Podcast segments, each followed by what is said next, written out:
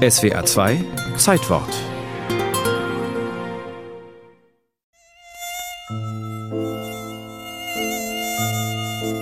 20. August 1897. Der britische Tropenmediziner Ronald Ross sitzt vor seinem Mikroskop im indischen Sekunderabatt. Er ist hochkonzentriert. Sein Forschungsobjekt eine Mücke der Gattung Anopheles, ein Prachtexemplar, vollgesogen mit frischem Menschenblut. Mit winzig kleinen, fein geschliffenen Instrumenten öffnet er erst den Körper, dann den Magen der Mücke. Ihm ist halt aufgefallen, dass einige Mücken solche Veränderungen haben. In äh, Verdauungstrakten waren so Verdickungen zu sehen. Erzählt Malariaforscher Eckbert Tannig vom Bernhard-Nocht-Institut für Tropenmedizin in Hamburg. In diesen Verdickungen entdeckt Ronald Ross Parasiten, die die Mücke über das Blut eines malariakranken Patienten aufgesogen hat. Plötzlich wird ihm klar, was er da sieht.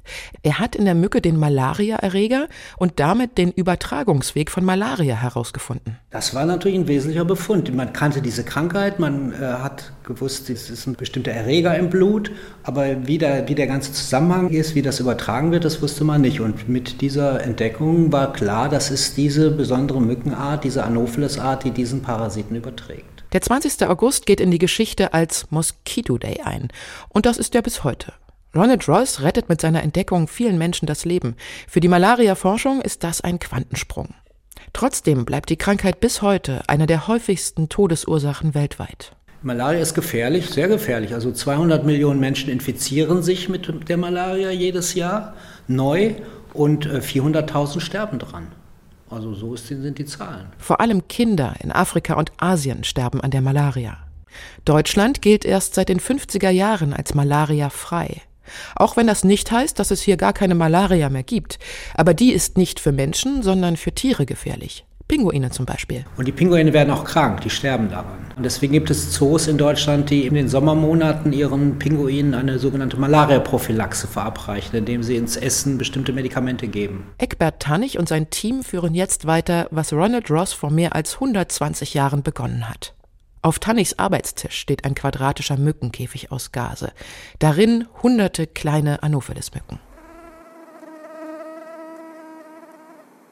Ja, also wir, haben, wir, wir können hier im Institut, und das machen wir ganz regelmäßig, die Anopheles-Mücke züchten. Äh, hier sehen Sie in diesem Käfig sehen Sie jetzt erwachsene äh, Anopheles-Weibchen. Und was wir machen können, ist, dass wir da Blut reinstellen. Dann saugen diese Weibchen Blut und legen Eier ab. Diese, mit Hilfe dieser Eier können wir diese Zucht aufrechterhalten. Und umgekehrt können wir natürlich auch parasitenhaltiges Blut den Mücken anbieten. Und dann entwickeln sich Malaria-Parasiten, die dann in die Speicheldrüse gelangen. Und wir natürlich untersuchen können, wie weit wir das beeinflussen können, die Entwicklung des Parasiten in der Mücke. Die Forscher sind auf der Suche nach mehr wirksamen Medikamenten gegen Malaria und nach einem Impfstoff. Es gibt überhaupt keine Impfung gegen Parasiten, muss man sagen. Es gibt sehr gute Impfungen gegen Viren. Viren sind einfache Organismen, die bestehen aus drei, fünf Proteinen und dann kann man dagegen auch gut Impfstoffe machen. So ein Parasit besteht aus 30.000 Proteinen, der ist viel komplexer und viel komplizierter und der kann sich besser tarnen vor solchen Impfstoffen, weil er äh, bestimmte Mechanismen hat.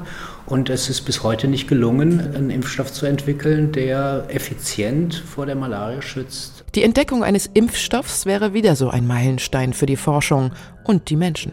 Wie damals am 20. August 1897 am allerersten Mosquito Day.